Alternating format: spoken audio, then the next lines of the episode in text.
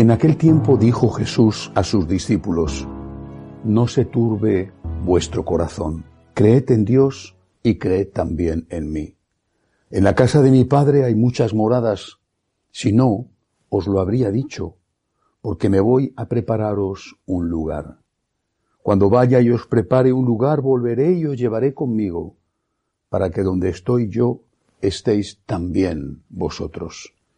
Y a donde yo voy ya sabéis el camino.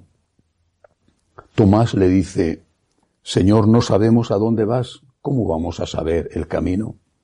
Jesús le responde, Yo soy el camino, la verdad y la vida. Nadie va al Padre sino por mí. Palabra del Señor. Hoy celebramos la conmemoración de los fieles difuntos. Tanto que meditar en este día. En primer lugar, no olvidar que el tiempo pasa y pasa veloz. Corre con una velocidad de vértigo. Los días se nos escapan, los años se nos echan encima. Cuando eres joven, quizá no piensas en eso, pero poco a poco se va haciendo una realidad cada vez más presente en tu vida. Empiezan a faltar compañeros, amigos, personas incluso más jóvenes que tú. Han muerto ya los que te han precedido y eres consciente de que tu hora puede estar ya muy próxima. Y por eso hay que prepararse, hay que estar en gracia, hay que saber que lo importante está todavía por venir, es decir, que lo importante es la vida eterna. Además, no debemos olvidar a los que han fallecido. Olvidarles es darles una segunda muerte. Hay una primera muerte que es lógica, forma parte de nuestra naturaleza humana, pero hay una segunda muerte que es la del olvido. Rezamos por nuestros padres difuntos.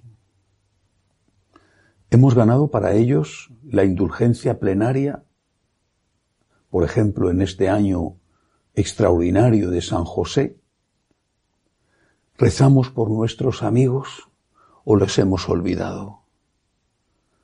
Porque eso será también lo que nos pase a nosotros, que nos olvidarán, que ya no rezarán por nosotros.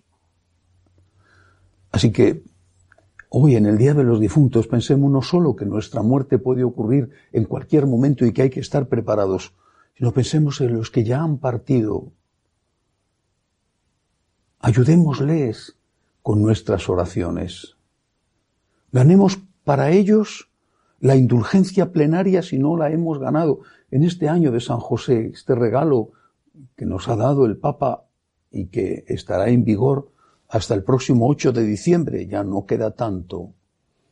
Este año de San José cada día podemos ganar una indulgencia Basta con la confesión una semana antes.